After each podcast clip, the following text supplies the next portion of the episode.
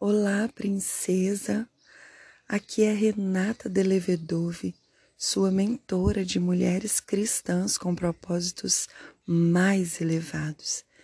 Nós estamos no De Frente para a Luz, um devocional bíblico que nos proporciona a honra de termos a presença da luz de Deus irradiando nosso ser todos os dias. Estamos juntas fazendo a leitura do Evangelho de Jesus segundo escreveu Marcos. Hoje daremos continuidade lendo a partir do versículo 12 do capítulo 14. Tome uma respiração profunda. Silencie o seu interior e peça assim: Espírito Santo de Deus, eu me conecto a você nesse momento. Me concentro nos céus. Fala comigo. Ministra ao meu coração agora.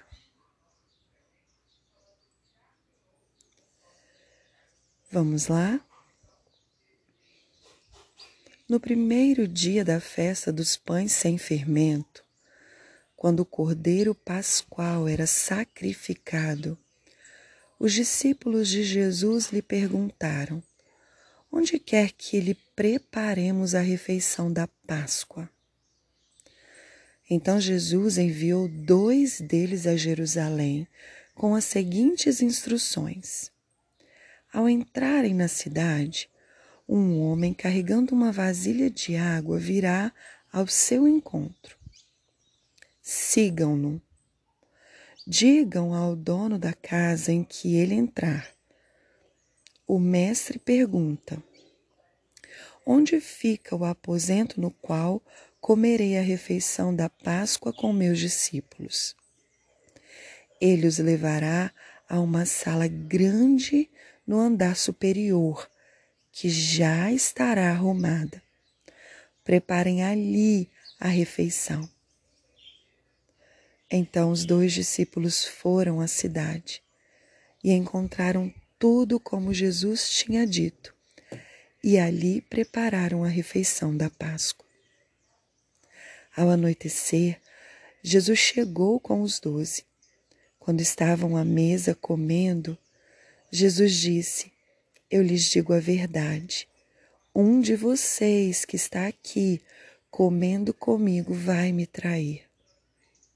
Aflitos, eles protestaram: certamente não serei eu. Jesus respondeu: É um dos doze. É alguém que come comigo da mesma tigela. Pois o filho do homem deve morrer, como as Escrituras declararam há muito tempo. Mas que terrível será para aquele que o trair. Para esse homem seria melhor não ter nascido. Então tomou o cálice de vinho e agradeceu a Deus. Depois, entregou aos discípulos e todos beberam. Então Jesus disse: Este é o meu sangue que confirma a aliança. Ele é derramado como sacrifício por muitos. Eu lhes digo a verdade: não voltarei a beber vinho até aquele dia em que beberei um vinho novo no reino de Deus. Então cantaram um hino e saíram para o Monte das Oliveiras.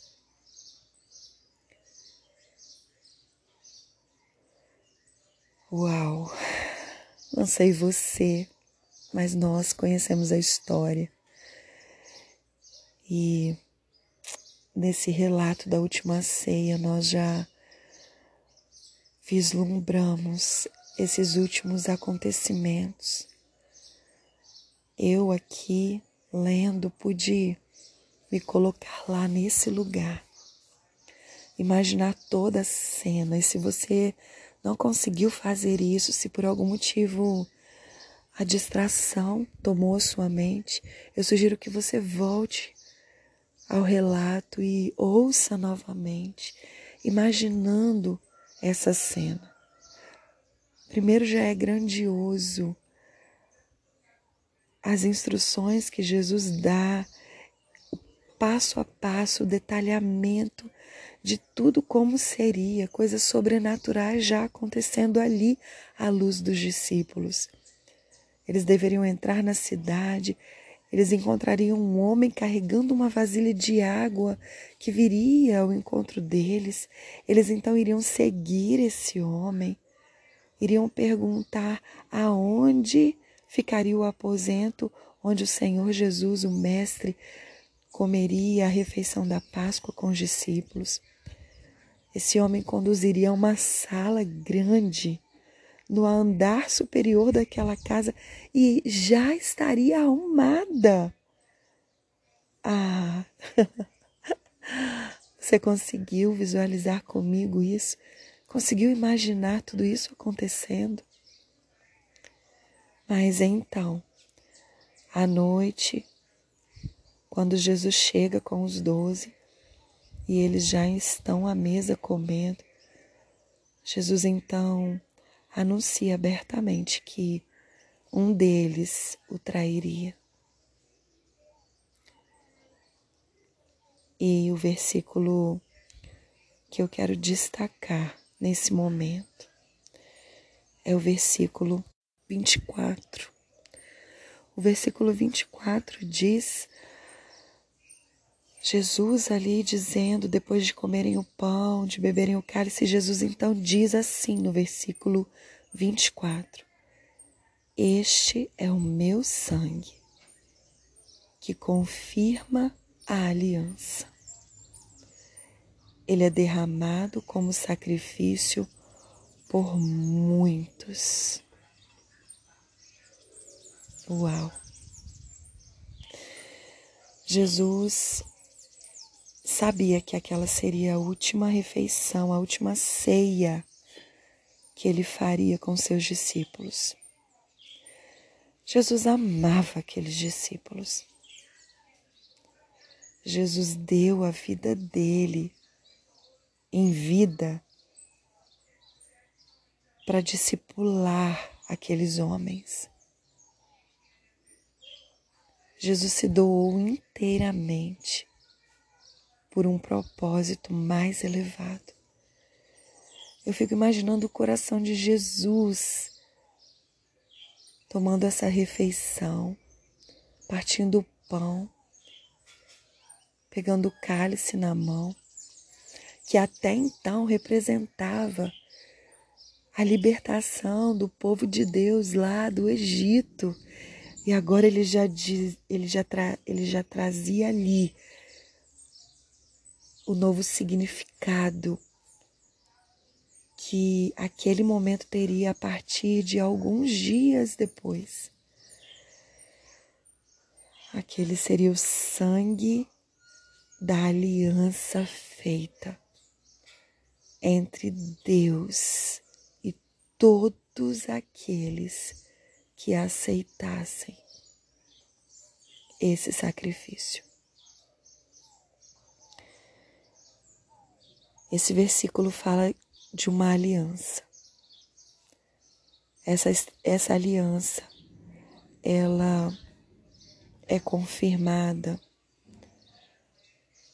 em muitos, porque Jesus não disse todos.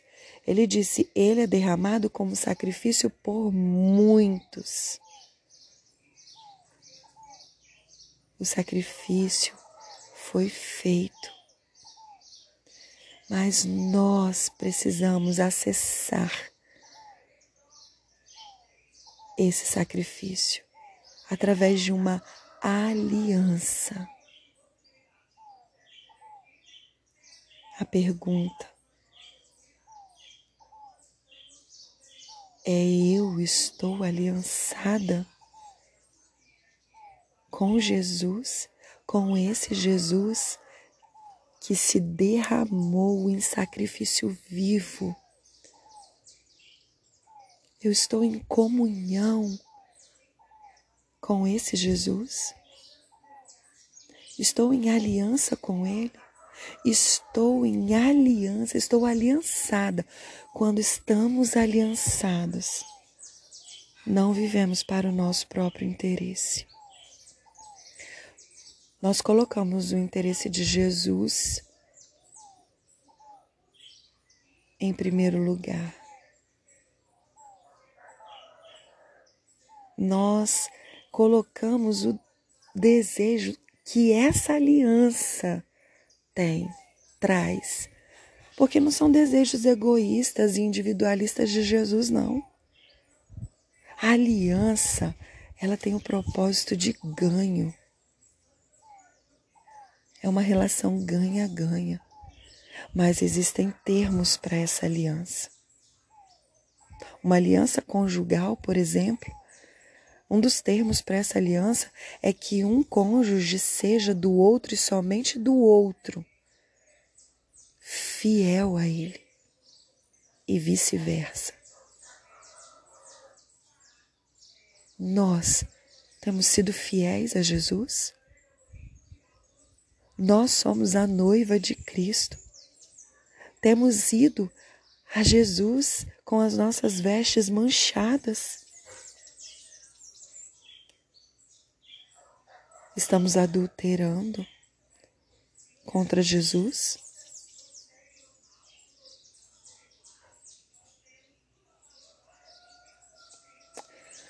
Faça um exame uma autoavaliação na sua vida agora, princesa.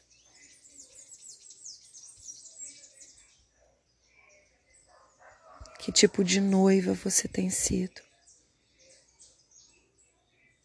Como tem sido as suas atitudes para com esse noivo? Tem sido de fidelidade, de pureza?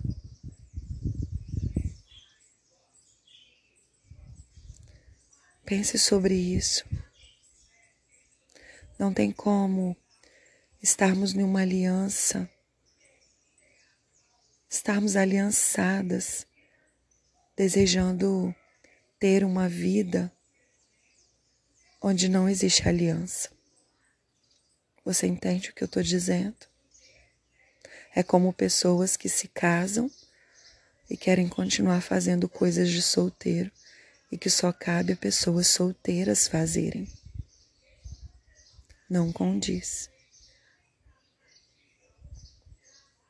Agora traga isso para o seu casamento com Jesus, porque se você bebeu do sangue de Jesus, se você confirma a sua aliança com Ele, se você declara que está aliançada com Jesus, é necessário fazer esse autoexame. Que o Espírito Santo de Deus ministre ao seu coração de uma forma poderosa agora. Ei, não fuja disso. Renata, como eu faço? Fique em silêncio um pouquinho. Feche os seus olhos. Não queira sair desse lugar. Ele vai falar com você. Eu creio. E estou aqui orando por isso, intercedendo pela sua vida. Um beijo e até o próximo áudio.